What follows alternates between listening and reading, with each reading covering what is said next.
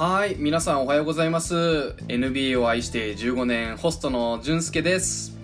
えっと、昨日はちょっと簡単な自己紹介で終わりましたけども今日はあの僕の最初のちょっとフルエピソードっていうことであの最初にちょっとどんな番組にしていこうかっていうところあのフォーマットをちょっと簡単に説明します、うんと、今のところはもうあの3つのシンプルな構成で考えてて、うんと、まず1つ目は、えっと、もう昨日の NBA、うんまあえっと、要は昨日 NBA の世界で、まあ、何が起きたのか、うん、あのニュースだったりとかちょっと試合結果だったりとか、うん、あのちょっとニュースになったものを、えっと、ピックアップして僕の方でちょっと簡単に解説をしますよと。で、えっと、2つ目はもう自由トピックですね、うん、もう最初はちょっと僕のもう独断と偏見になっちゃうんだけどもあの今の NBA でなんか注目してるトレンドとか、うん、あの注目してる選手チームだったりとかあとは NBA の歴史とか、うん、まあ何でもちょっと僕の独断と偏見で、えっと、トピックをピックアップしてそれについてあの数分間ちょっと語らせていただきますよと、うん、これが2つ目。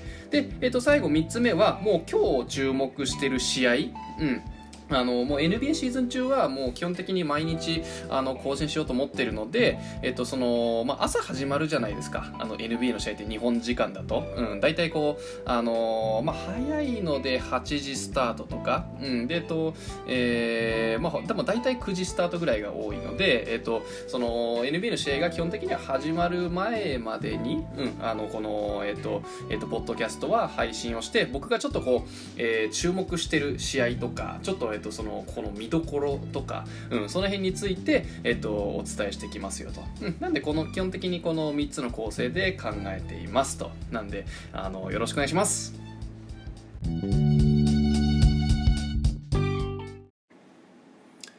はい、それでは早速昨日の NBA についてちょっとニュースをお伝えしていきます。えっと、まず一つ目僕がちょっと注目したニュースなんですけども、えっと、デビン・ブッカーがダミアン・リラードオールスターゲームで代わりを務めると。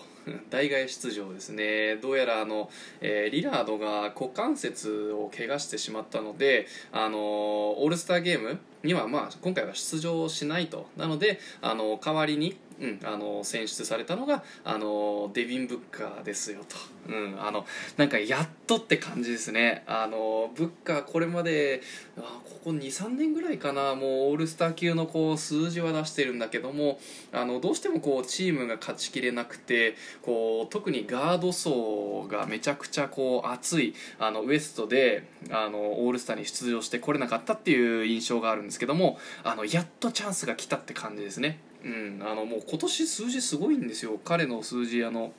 うんと26.4ポイント6.3アシスト4.2リバウンド、えー、でフィールドゴールパーセンテージが49.6%で35.8%のスリーポイントってこれめちゃくちゃもう完全にオールスターの数字ですよね、うん、でもこれでもこう代替じゃないとこう出場できないっていうぐらいやっぱウエストってやっぱ層が厚いんですね。うんあのまあ、なんであのブッカーこれやっと5年目で出場ってもう非常に僕は嬉しいですねあのリラードが見れないのはめちゃくちゃ悲しいんですけど特に最近もうあの目玉が飛び出るような数字を出してきているので、うん、でもブッカーにはすごくもうあの喜ばしいニュースですよね。うんあの多分本人も結構そのちょっとなんか不満に思ってたんじゃないかなと思うので うん、あのやっと彼をオールスターゲームで見れるのは楽しみですねちなみにあのチームレブロン側になりますね。あのリラードのあの代わりになるんで、うん、あのなのでこれが1つ目僕が面白いなって思ったニュースです。であちなみに、えっと、リラードはオールスターゲームオールスターウィークエンドにはあの参加はするんですよ。でもあのそれは選手としてじゃなくてラッパーとして出るらしいです、うん、あのリラードってあの、えっと、デイム・ダラーっていうあのこう芸名じゃないな。アーティスト名であのラップをしててしかも結構うまいんですよ。僕あのアルバム一回聞いたことあるんですけどあの、まあ、ラップそんな聞く方じゃないんですけどあのなんか興味本位であの聞いてみたんですけどいや結構うまいっていう。うん、ちゃんとこうアーティストとしてこう活動してるあの NBA 選手なんであの興味ある人はちょっと見てみてください。あのデイム・ダラーっていうあのアーティスト名なんで。はい、うん、じゃあ次いきます。えっ、と次はえっ、とあれですねラプターズの15連勝がやっとこう終わりが来てしまいましたね。あのしかもあのネッツの ネッツによって、うん、しかもカイリーがいない。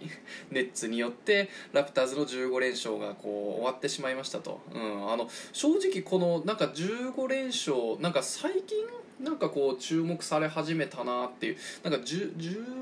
11連勝を超えたぐらいからなんかこう本格的にニュースになり始めてたんですけどそれまで僕も正直あんまり注目してなかったんですよね。なんかこうラプターズってなんかこうまああのパスカル・シアカムってこう今年すごいもうかんもう全然オールスターに返り咲いたって感じなんですけどでも割と去年まではなんかちょっとまあロールプレイめちゃくちゃいいロールプレイヤーみたいなあの存在だったしえっと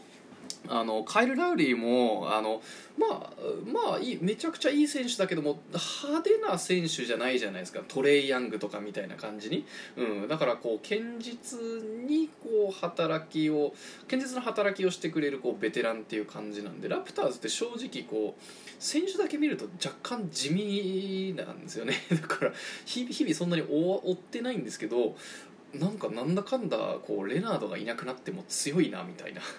うん、っていうのがこうねこのやっぱ連勝とかやっぱ見ててあの思ったって感じですね。あのなんかあのやっぱり選手同士のやっぱりケミストリーがすごくいいですね。コーチングもあのすごくあのニック・ナースになってあのいい感じですし、うん、あの今年なんだかんだプレーオフでもやっていくのかなって思いながら見てます、うん、あのなんで、えーこの15連勝っていうのはこれかなりすごいんですよね。しかもあのカナダの球団の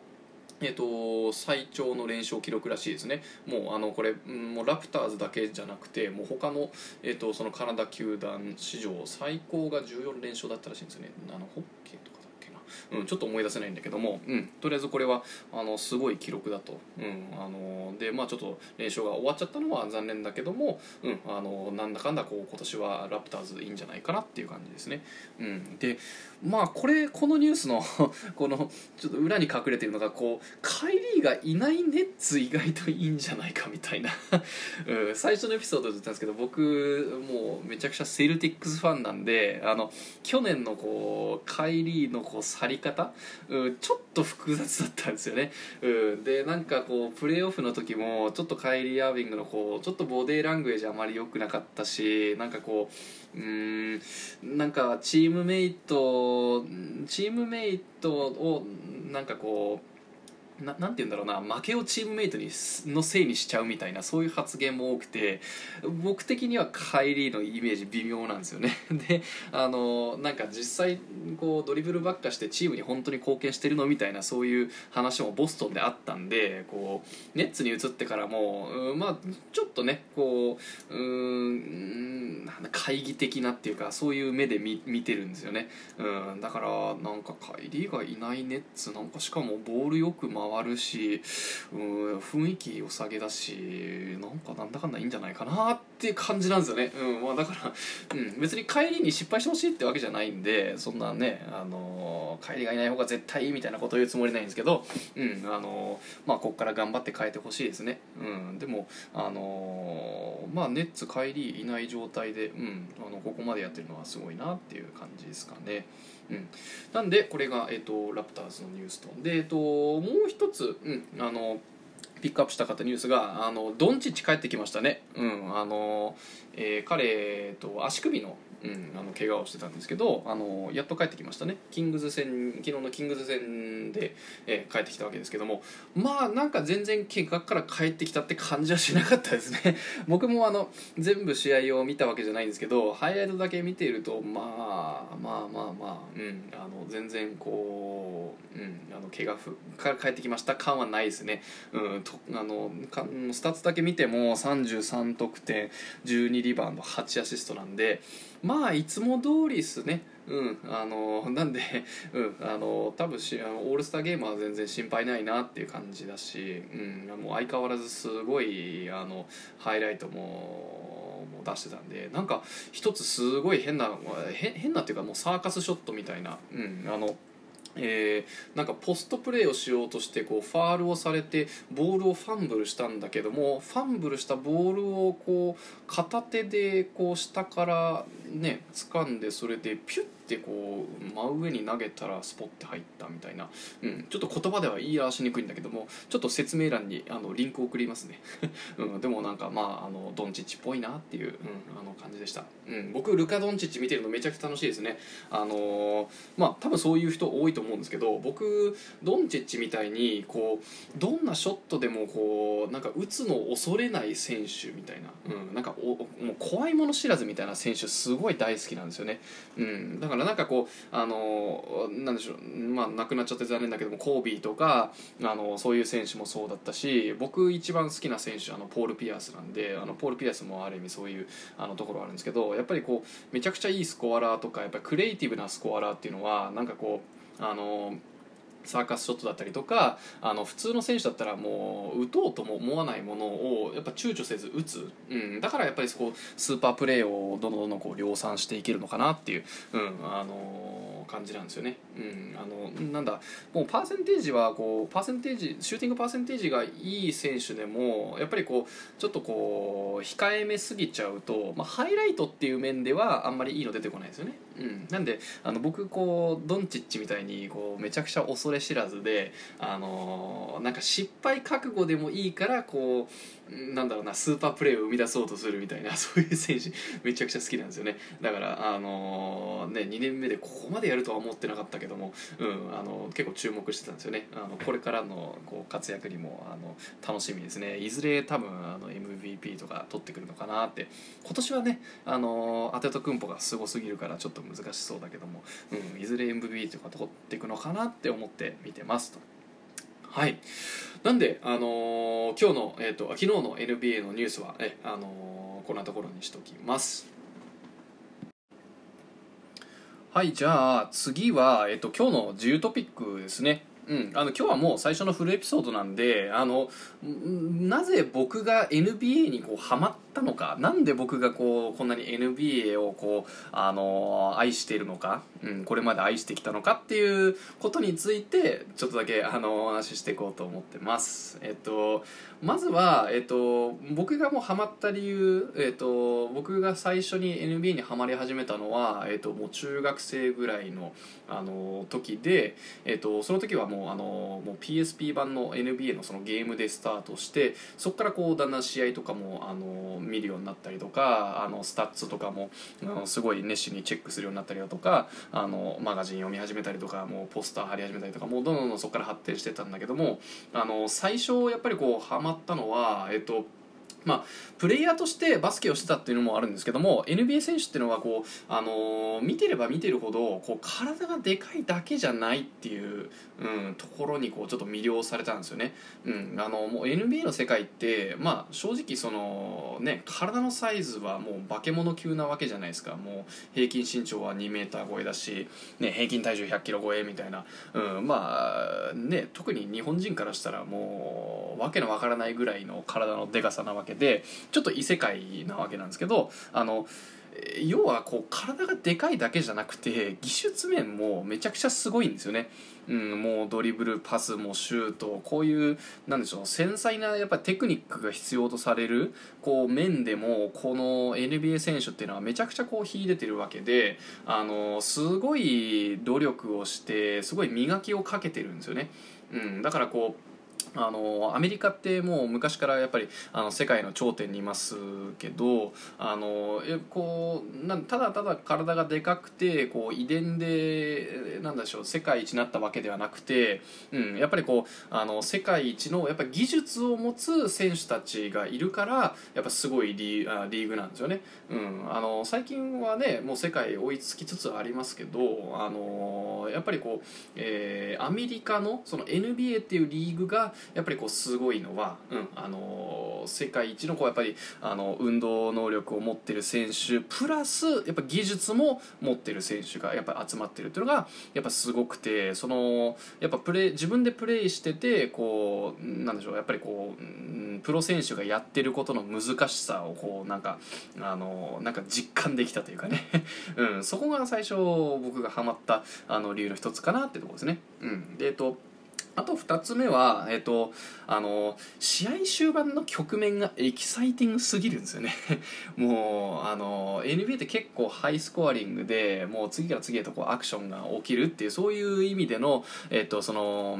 興奮っていうのはあるんですけど、あの、試合終盤がやっぱりこう、この緊迫感がたまんないですよね。あの、人によってはこう、なんかフリースローが多すぎるとか、ちょっとタイムアウトが多すぎるっていう人もいるんですけど、あの、やっぱタイムアウトが起きてる中でも、こう、えー、なんかコース選手たちで何話してるのかとか誰が最後のショットをねあの、えー、打つのかとか、うん、どうなるのかっていうそのやっぱりワクワク感とかやっぱこの緊迫感もう本当の緊張感ですよね。これがもう本当にたまらなくてでこれがもうあのプレーオフのゲームとかもう、えー、例えばもうゲーム7とかであのこれ負けたらもうこのチームのシーズン終わりみたいなやっぱそういうレベル感になってくるとより一層こう緊迫感が増してしてくるわけですよね。うん、あのなのでこのやっぱりこう緊張感とかやっぱその興奮、うん、をやっぱりこう演出できるっていうことでやっぱこのリーグたまんないなっていう。まあそのバスケっていうねスポーツ自体こういう側面あるんですけどあのもう NBA はやっぱりそのエンターテインメント性やっぱすごい重要視してここの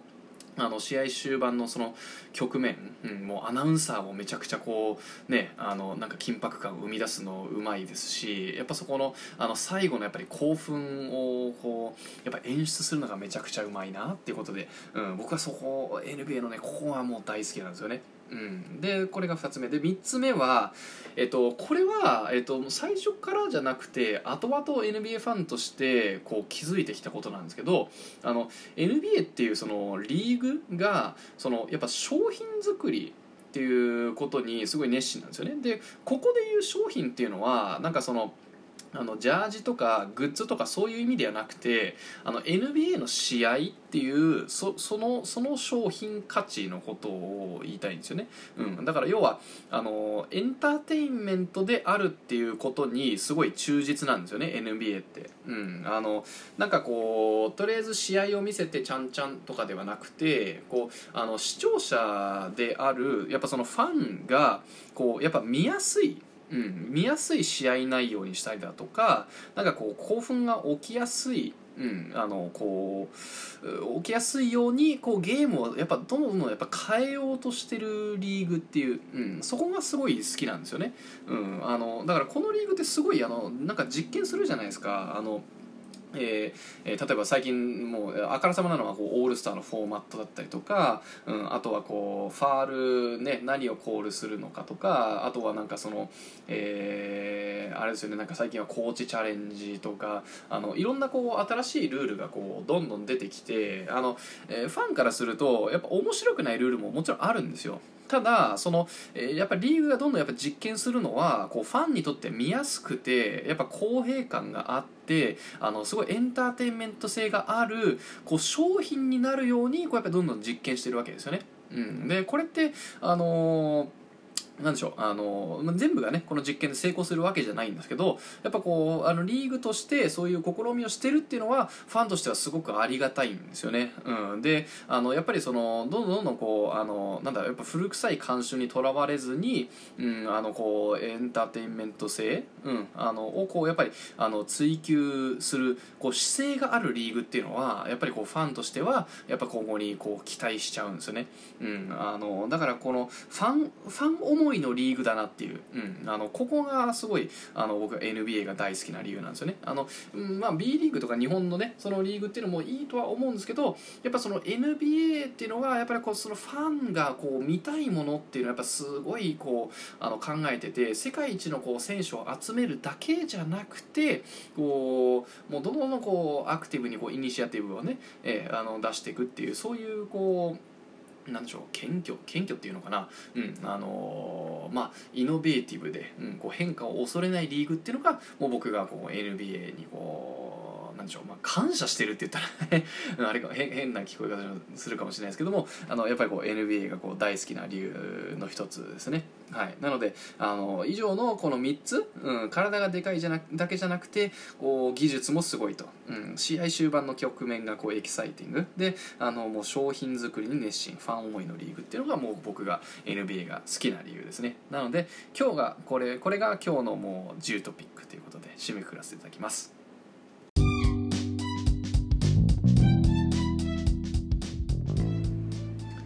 はいじゃあ最後に、あのー、今日注目の試合についてお話しして、あの終わりたいと思います。えっと今日は、えっと、金曜日なんですけど、えっと、2つしか試合がないんですね。あのー、えっと、アメリカでいうその木曜日ってあの TNT で大体こう2つぐらいしか試合やらないんですよ。でえっと今日のカードはあのー、LA クリッパーズとボストンセルティックス。ボストンがホームですね。であと、あのー、オクラホマシティサンダー VS、えっと、ニューオーリンズペリカンズ、うん、この2試合ですね。ペリカンズホームですちなみに。でえっと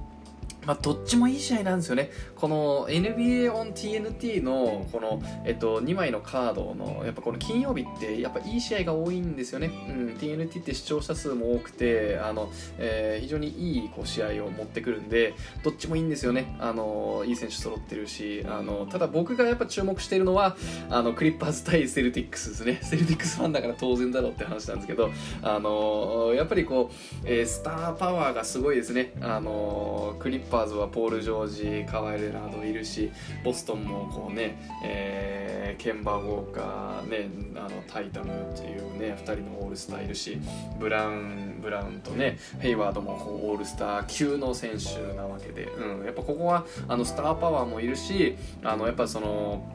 えー、チームのこう、えー、成績もほぼ同じなんですよ。今クリッパーズが37勝17敗でボストンが37勝16敗なんで、あのー、非常にこう釣り合ってるというかね、うん、あのこれは結構近い試合になるんじゃないかなっていう、うんあのまあ、予想でもあり願望でもあるんですけど、あの僕はボストン勝つと思いますね、うんあのクリッパーズ今、えっと、ロードトリップの最中であの、えー、シックサーズにも負けたばっかりなんですよ。でシックサーズも割と苦戦中なんですけど、うん、それにもちょっとこうコロッと負けちゃったと、うん、レナードそこそこ活躍したんですけど、あのー、コロッと負けちゃってちょっと今勢いがないのかなっていう感じもするので、あのー、僕はボストンが勝つと思います。あのえー、今ちょっとあのジェイレン・ブラウンがあの怪我気味で、あのなんだ足首を怪我してたんだけども一応これ出場する可能性が高そうっていうことを聞いてるんで、あの僕の予想はボストンです。と願望もボストンですって。はい。なんでこれが僕の今日のあの注目試合です、あのでもペリカンズの試合もね、あの面白そうなんですよね。ザイオン・ウィリアムさんやっぱりこう、えー、めちゃくちゃ見応えがあるんですよね。このあのあの爆発力。もう本当に半端ないんで、うん。まあ、このねあのザイオンについてはまたどっかのエピソードで多分お話しすることがあるかなと思うので、うん、あのそこはおいおいっていう感じで、うん、なんで今日の注目の試合はぜひボストンとクリッパーズ、あの特に NBA 楽天でねあのリーグパスのアプリがある人は、うんあのぜひもう見てみてください。僕もあの見てますんでもう仕事の合間にこちらほら多分見てるんで。はい。あのじゃあ今日はあの最初のエピソードということで今日はここで終わらせていただきます。またあの明日放送しますのでよろしくお願いします。ではありがとうございます。バイバイ。